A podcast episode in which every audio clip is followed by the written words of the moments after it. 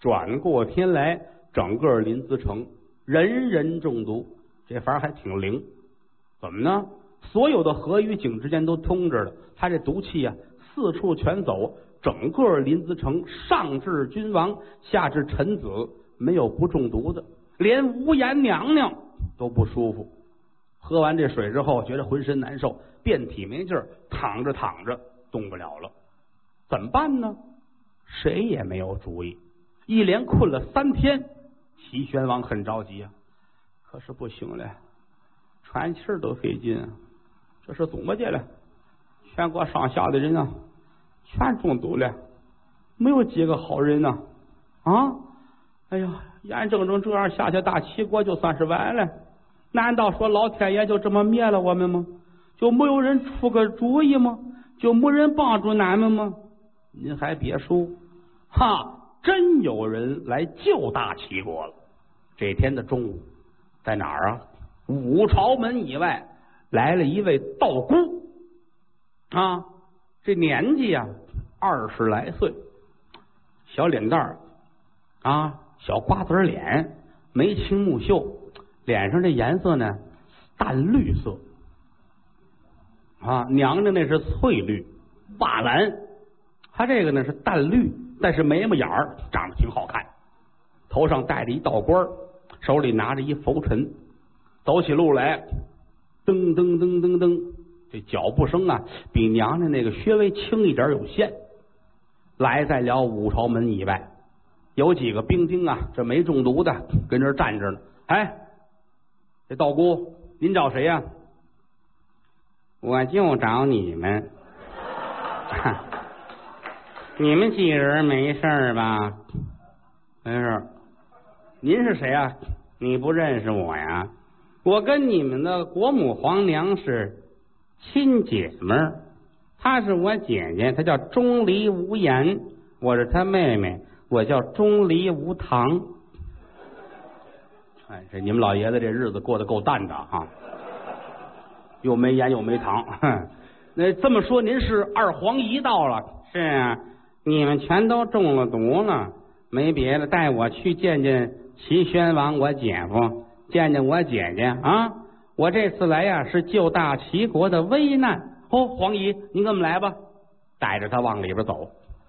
真是娘娘的妹妹吗？不错，确实小的时候有这么一个妹妹。可是呢，两岁的时候在后院花园正玩着呢，一阵狂风把她刮走了，被高人呢带上山去修炼去了。这么多年头一次下山啊！临走的时候呢，拿着解药，知道这次大齐国有难。有人把他领到了朝阳正院，你瞧啊，娘娘躺在床上，说话都没力气了。谁呀？主要是没力气啊，有力气比这个音儿大多了。谁呀？跟娘娘您回，您妹妹来了。胡说八道！我哪有妹妹？我有一个，说是小的时候跑了，现在回来了，叫吴糖。哦，吴糖倒是有这么一个妹妹。两三岁就没了呀！这么说找着了，让他进来吧。哎，功夫不大，二皇姨钟离吴堂打外边进来了。哟，姐姐，你怎么了？哎，你当真是我那小妹钟离吴堂？哎呦，姐姐，您不是钟离无言吗？啊，咱爹给我起名叫无堂，咱们是亲姐们啊！哎呀，什么呀？挣扎着坐起来，抱着自己妹妹是哇哇的痛哭。整个这屋子里边这声音绕梁三日，震得窗户直往下掉土啊！哭罢多时，撒个手往这一坐，姐姐你怎么不好受啊？我这不好受啊！这两天喝了水了。我跟您说吧，您这是中了毒了啊！没别的，我带了解药了。说着话，拿出一葫芦来，打开了，里边有这个小药丸，拿水调开了，给娘娘喝。娘娘喝完之后，往起一站，一抬胳膊，嘎楞楞楞楞，呵，这劲儿又大了。当时病全好了，很高兴啊！赶紧吧，先给齐宣王送去，又给燕丞相送去。何朝的文武百官把药都喝了，都好了之后，剩下的药倒在井里面，全城的百姓过来喝。有一天的功夫，整个齐国又都恢复了常态。人们都解救了之后啊，坐在后宫这儿。二皇一可就说了：“姐姐，有这么一事儿跟你说一下。什么事儿啊？你有一个儿子，现在在外头，你知道吗？不能啊！我就一干儿子呀，东路王学坤呐，我哪有啊？你都忘了，想当初你生了一个太子，后来呀被人给换了。你这儿子现如今在两军阵前，你要是认他，可就回来；你要是不认，可就算别人的儿子了。哎呀，什么呀？此子现在何处啊？你别着急啊！你看咱俩都是姐们儿，你这脾气太急啊！跟你说啊，现如今楚国有一个黄小丽，这个人呢，就是你的儿子啊啊！说到这儿啊，娘娘愣了，是不是这么回事呢？哎，听过前文书的，您有这个印象？产龙宫国母皇娘产生一子，生一太子，大胖小子，特别的好。那会儿夏迎春呢还在朝里边了，一听这不行啊，来到了宣王驾前，起下收生代劳的旨意，我得帮着我皇姐。暗中呢，把自己养的一个金丝猴啊剥去了皮，里边剩一肉身子，拿这个把太子换走了，命自己的心腹丫鬟大宫女儿孟彩霞，你把这孩子弄到御花园，把他掐死。孟彩霞抱着太子往外走，自己的姐姐叫孟彩云。瞧着不对，又打后边追出来，一直追到了后花园。一瞧，哟，你要干嘛？彩霞哭了，我没办法，娘娘让我把太子掐死，我于心不忍。没有别的，你呀，替我管这孩子吧。把太子递过去，自己呢一脑袋扎在玉河里死了。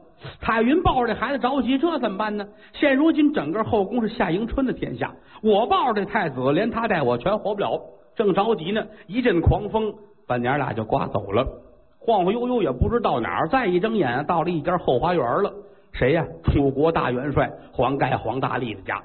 嗯，黄元帅一瞧吓一跳，刚才跟这儿正练武呢，哈，什么练剑呢、练刀啊，练完了之后一收事儿，一回头呀，什么时候来观众了？嗯，这这抱孩子这是哪儿的啊？说跟您说，这个我这个嗯，我哥哥的孩子啊，我哥哥生完孩子不是呃，跟我嫂子他们俩人家里打架。嗯，我没办法，我抱着孩子跑出来了，您救命吧！啊，哎呀，黄元帅一琢磨，这说的挺可怜呢。那这么着吧，就把你留下吧。哎，就把这娘俩就留下来了。一来二去呢，后来这位黄元帅的妻子去世了，有人给说说您家里天天有一个抱孩子那个姑娘，觉着不错，您把她收了房得了。有人这么一说，彩云一琢磨怎么办呢？得了，就跟他吧。一国的元帅也不算丢人。两个人拜天地入洞房。拿这孩子当自己的亲生之子，给起名叫黄小丽，也就是现在啊跟着黄元帅来的这个先锋官，确实是这么回事但如果说二黄一不点破这个事儿，还是真没人知道。娘娘一听说怎么着，我儿子落在楚国了，这可不行啊！我得把他要回来。吩咐人来呀，赶紧去探看一看楚国的人马现在哪里。说着话。自己顶盔贯甲，罩袍束带，手里端着这口金刀，胯下瀚海麒麟，开开了城门，准备去找楚国的兵马。探马兰旗呀，往外探。可是楚国的探马呀，也一直在临淄城以外。为什么呢？这位高僧血葫芦下完了药了，心说怎么着了？到底到底是要死没要死？打发人去探听一下，看一看呢。临淄城有没有动静？所以这两天这些个探马一直没离开临淄城这几个城门。今天一听里边战鼓声响，咚咚咚咚，嘟！再瞧里边啊，这些个兵丁们一个个要杀出城来。探马一瞧，哼，人家哪亡了？这不都在这儿呢吗？这儿歇了几天呢，赶紧回去报告元帅，杀了血葫芦得了。往回来，中军保障。黄元帅这儿正坐着呢，又打外边探马来了。哎呀，元帅，大事不好啊！何事惊慌？这个钟离国母呃带着重兵向咱们杀来了。我说什么来着？我得亏没信他。来呀，拔营起寨！回，拔营起寨！呼噜呼噜，大队人马往楚国方向就跑。他跑啊是为了逃命，娘娘追他是为了要儿子。所以说，娘娘吩咐人给我追，越快越好，玩命的追。嚯，说时迟，那时快，没有半天的功夫，可就赶上了。两国是交锋对垒，打起仗来了。两国的心气儿不一样，楚国的兵不愿意打，这算哪一道啊？嗯，好明儿出来打仗啊，咱跑吧。没想到跑不了，人家追来了，追来就抵挡一阵吧。可是来的这帮不一样，追人的这心态可不一样，追上你就得宰了你。嚯，两军阵前这顿打呀，简短截说，到最后，黄元帅带着黄小丽，带着吴起，带着自己残存的本队，回到楚国的成都以外。吩咐人查点人数，有兵丁查点完了，启禀元帅，剩一千三百人。元帅说：“他说再再再再算算，啊，元帅算错了，一千四百人啊，又回来一百人，那管什么用啊？我一国元帅，我出来时候我带着好几十万人呐，我回来剩一千多，有何面目去见楚王啊？我死了吧！一伸手，苍啷啷。”把肋下防身宝剑抻出来了，往脖子上一担，就要自尽。旁边血葫芦僧过来了，元帅，你不能这样。对，对，要死也得拉一垫背的。我先宰了你。拿剑呢，直奔血葫芦僧。血葫芦还不敢还手，怎么呢？他得指着楚国呢。哎呀，您可别着急。两个人围着这个城门这儿来回的转摸摸。城里边有人把消息报告了楚成王，说大队人马回来了。去的时候好几十万，回来了有这么一千三四百人。现如今呢，在城门以外呀，元帅拿着刀拿着剑呢，要杀那高僧，打的挺热闹。成王点点头，嗯，这高僧没骗我，要多热闹有多热闹，太热闹了。我亡了国了，我，我走的时候，我把这个这些个精兵勇将，我全给他摘走了。朝里边剩的都是老弱病残，这战殿将军这还有俩拄拐的呢，哈。这会儿再打仗，我们算完了。哎，我说左丞相、右丞相，这么些年也没用了，咱们那个降书顺表在哪儿搁着了？拿出来，咱们提前写出来吧。啊，咱们投降大齐得了啊。我也看出来了，早晚我得埋着大旗哈。左丞相还劝您别着急，这个他说那话未必信。您说他说哪句不准？他说打的挺热闹，这不挺热闹吗？这不是啊？自个儿家打起来，走是好几十万，回来剩一千多人，这没羞没臊事都让咱们干了啊！左相右相还劝您别着急，开个城门，让他们先回来。城门打开了，把人都劝进来，拉起吊桥，关闭城门，来在了银安宝殿上。楚成王啊，面沉似水呀！黄元帅、吴将军、高僧，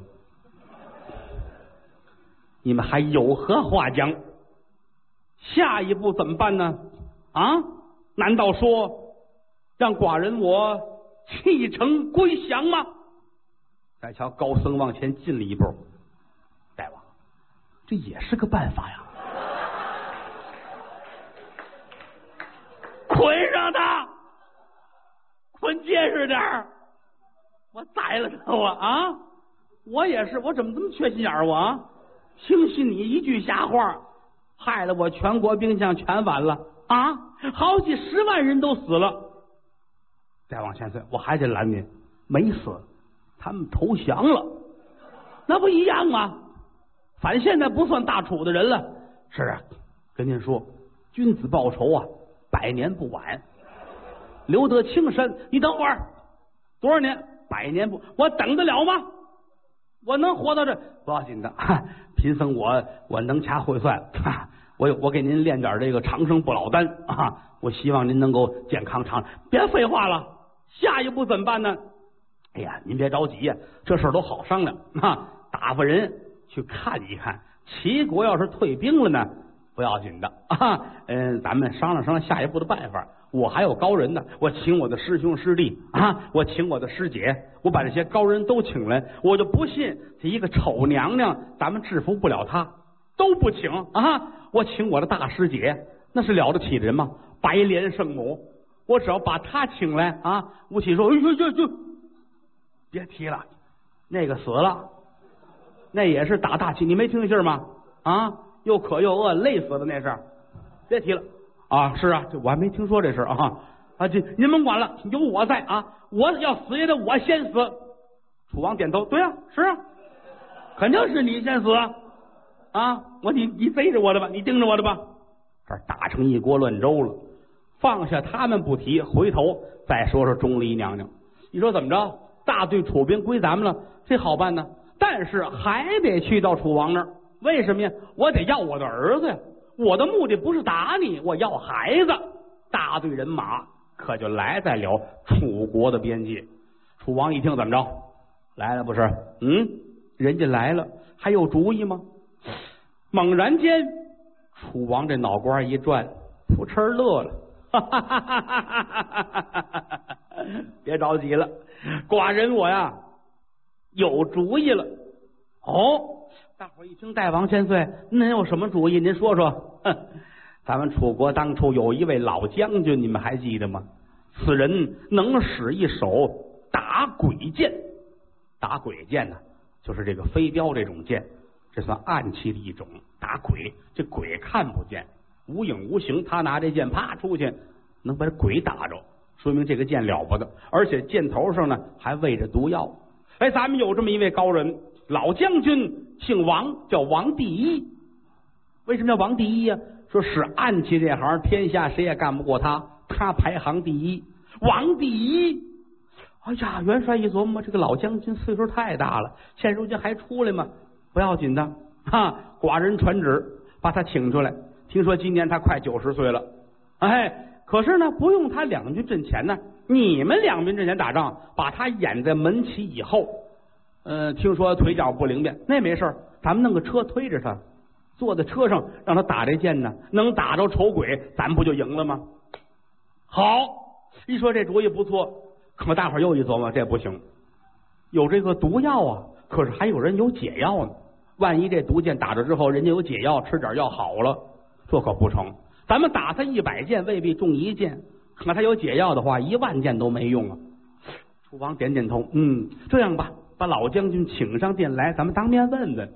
一顿饭的功夫，老将军来了，所有人给搀上来了。岁数太大了，腿脚不灵便，来到金殿上面，这赶紧刺绣墩，给个凳子，坐在这儿参见大王千岁。哎呀，四十多年没选召老臣了啊！您这回怎么想起我来了？你看，要不打败仗，我把你忘了，你知道吗？呃，现如今国难当头了，啊，那些年太平天下也用不着你。现如今国难当头，寡人。有一件事情得让你去办，把这事儿一说，你还能打这剑吗？老头乐了，为国效力是理所当然呐。可就一样，我这剑呢，剑头上有毒药，我担心他呀有解毒的办法。哎，老将军，不愧您是高人呐！刚才我们君臣正说到这儿了，如果被这打上之后，他有解药怎么办呢？我们发愁就是这件事情。老将军呐，您这个解药。好弄吗？嗯，全国各大药铺都能买到。哎呦，那还打什么呀呢？不是不是，那是原来啊，我现在调好了，调了一样，我这药只有一个人能治，换了他谁也不行。哎呀，我这一块石头落了地了，老将军，谁行啊？南岳八百里显光洞，这人叫秦越人，秦王啊。恩赐他姓王，名叫扁鹊，神医王扁鹊。哦，原来这么回事太好了，好，好，好，那咱们派人去把这位请来，别让他治。行，您放心吧。呃，打发谁去都行，跟他讲，就说我请他有事把他骗到咱们这儿来，软禁起来，不就成了吗？好，太好了，当下。吩咐黄小丽拿着这信去到南岳八百里显光洞找这位秦越人王扁鹊，到那儿就找着了。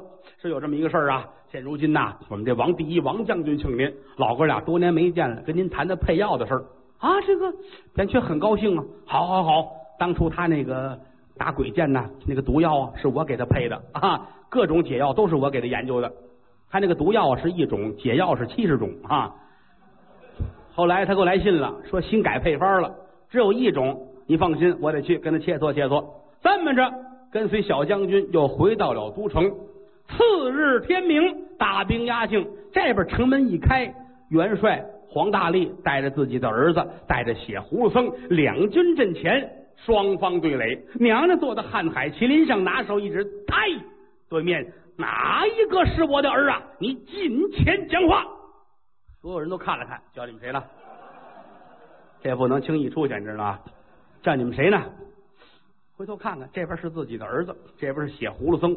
元帅想了想，这是我儿子，不能让他去。哎，哎，高峰，叫你呢啊？不是叫我吧？你看我们爷俩，我们都不是，估计就是你。不是你，我这个我去行吗？不要紧的，他认识你啊，他认识你，你去抵挡，我怎么抵挡？我打不过他，你打不过他，让他打你也行啊。咱们的目的不是让你打败他。你打了他，后边咱们有老将军王第一，啪来一剑，不就制服了吗？是啊，哎，这个老将军眼神怎么样？不老太好啊。他有准吗？回头把我打着，你放心，你是神仙，嗨，那是算人，那是啊。我不能骗你们这个，我能拿自己开玩笑吗？两军阵前刀枪无眼，你去吧，有我保着你，一点错出不了。好嘞，大和尚往前就走，娘娘一瞧，呵。我认识你啊，上回打的就是你啊！好小子，你又来了！砰，近前受死。和尚一闭眼，来吧啊！我就不信你能打死我。娘娘真生气，一伸手，砰一下子在脖领子薅住了，心说这叫没羞没臊啊！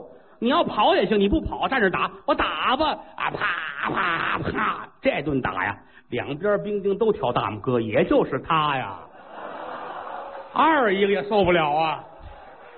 太好了，佩服！大伙儿正佩服呢，一不留神，这边门旗后边门旗闪开，露出王第一手里边拿着这支打鬼剑，手上得有劲儿啊，离着挺老远，而且还得有准儿。老将军来回端详着，问左右的兵丁：“将场上几个人呐？” 回禀将军，俩人哦，两个人呐，都是谁呀？一个是齐国的国母丑娘娘钟离无言，一个是咱们这边的高僧血葫芦大禅师。是啊，俩人都在吗？都在啊，在哪儿了？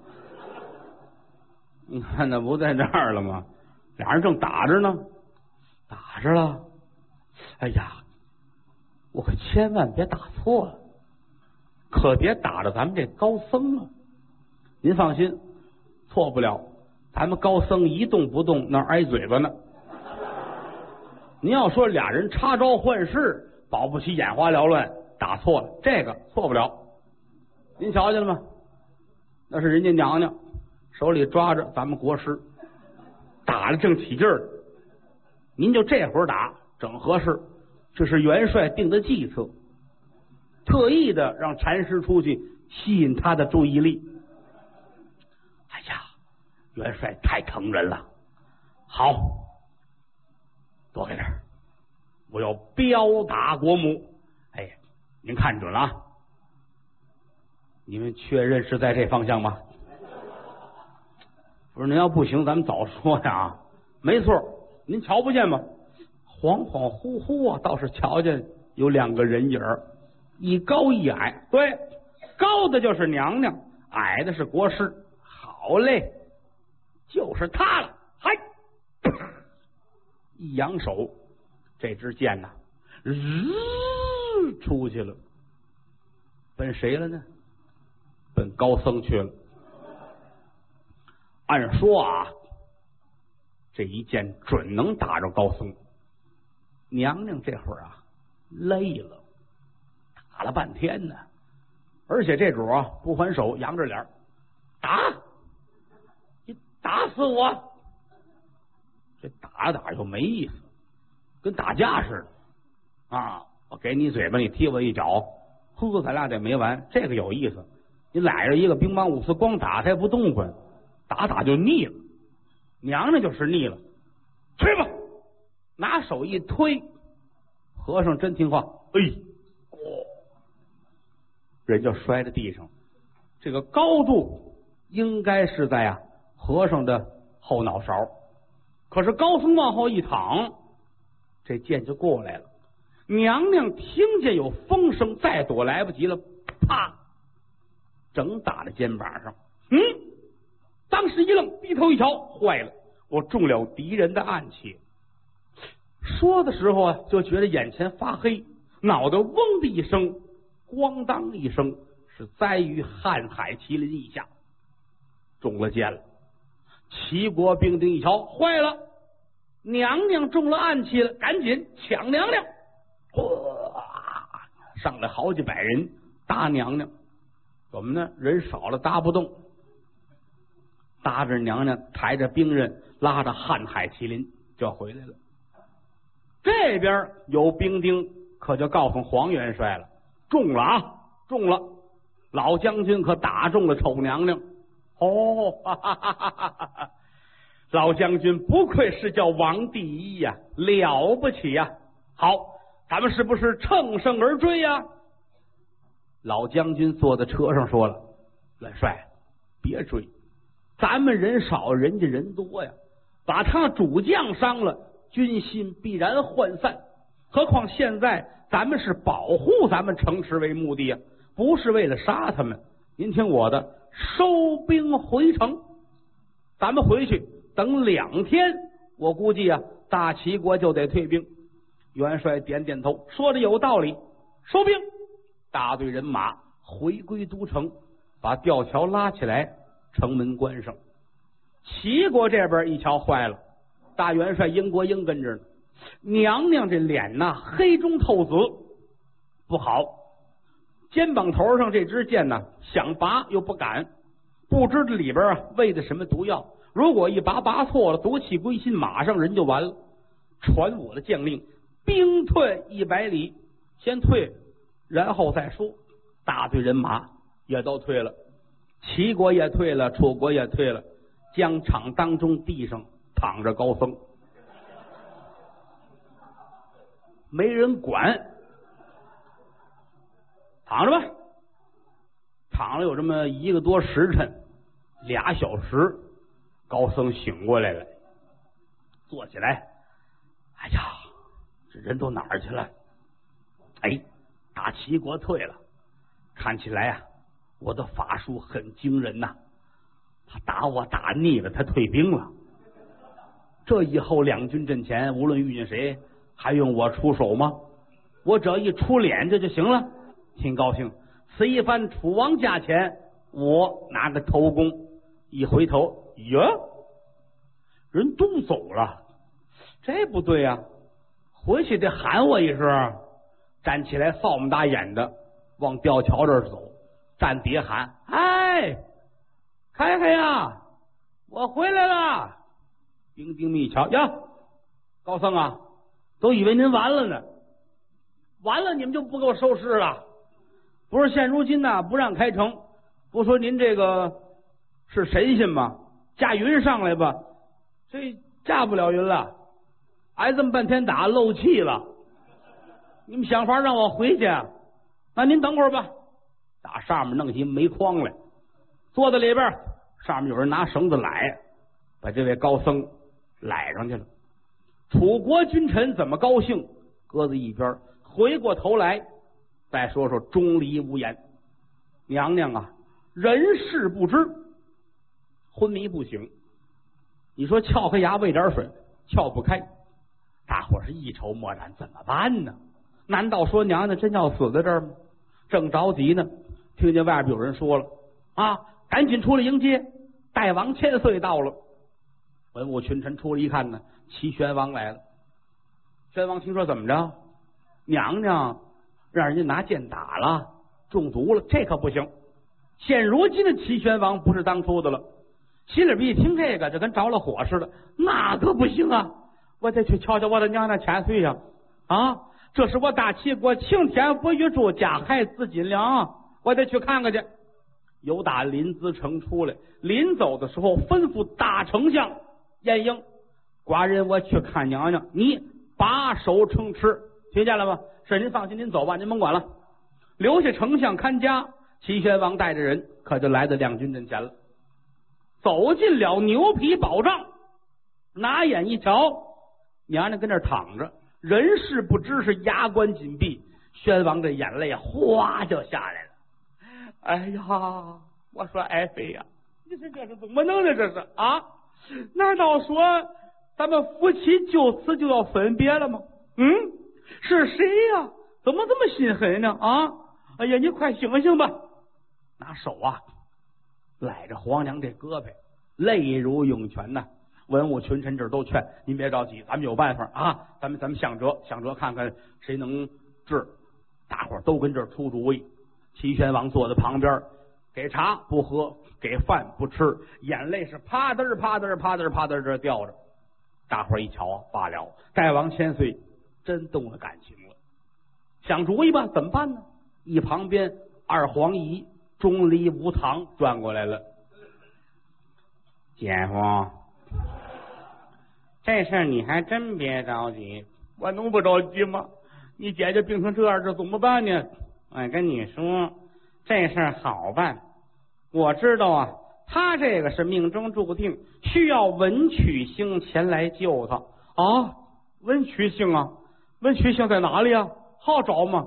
你别管了，这文曲星现如今在太平镇遇难呢。我去找他，到那儿把他找来，这事儿就齐了。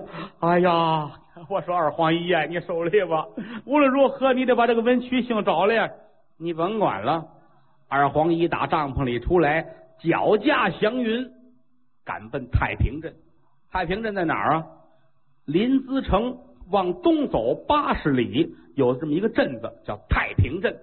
来到太平镇，暗落云头，有一趟街，非常的热闹。慢慢的往里走，走不多远，十字路口有一座酒楼，酒楼门口有几个伙计揽着一个人，是连打带骂。这主儿三十来岁年纪，从头上到脚下穿着很破烂，可是往脸上瞧，长得是真漂亮，剑眉虎目，眉分八彩，目若朗星，准头端正，大耳朝怀，一瞧啊，满脸的书卷气。那么说这人是谁呀？此人姓苏，名秦。字季子，都说那个顺说六国苏秦苏季子就是这位。那么说怎么到这儿了呢？哎，周游列国到各国去都不用他，空有满肚子才华。今天困在太平镇了，已经三天没吃饭了。心说这怎么办呢？我这么大能耐不能饿死这儿。一瞧啊，十字路口有一饭店，迈步就进来了。伙计赶紧问：“您吃什么呀？”啊，来二十屉包子。煮五十斤面条啊，呃，来来二十斤牛肉。伙计一瞧，这个自杀的方法很多呀，但是你这样是不是很糟践粮食啊？你别废话，开店的还怕大肚子饭吗？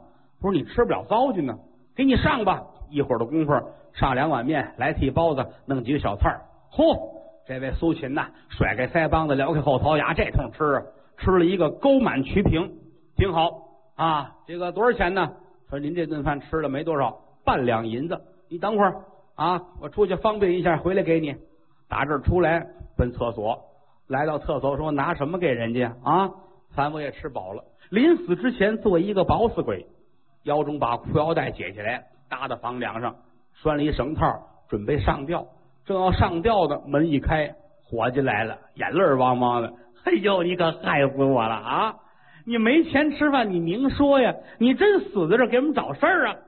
没想到他还挺横，对呀，是没钱啊？怎么着吧？念书人吃东西没带钱，怎么着？不是谁吃东西不带钱也不行啊！打这屋里就出来了，伙计们全围上了，他还挺横，三说五说，大伙不干了。你没穿树叶儿，扒他！呼啦朝围上来要打他。这么会儿功夫，二黄姨来了啊！赶紧来了，你哎，姐先别打。有事儿咱们都好商量，你知道吗？不就是没钱吗？你们不认识他，我认识他。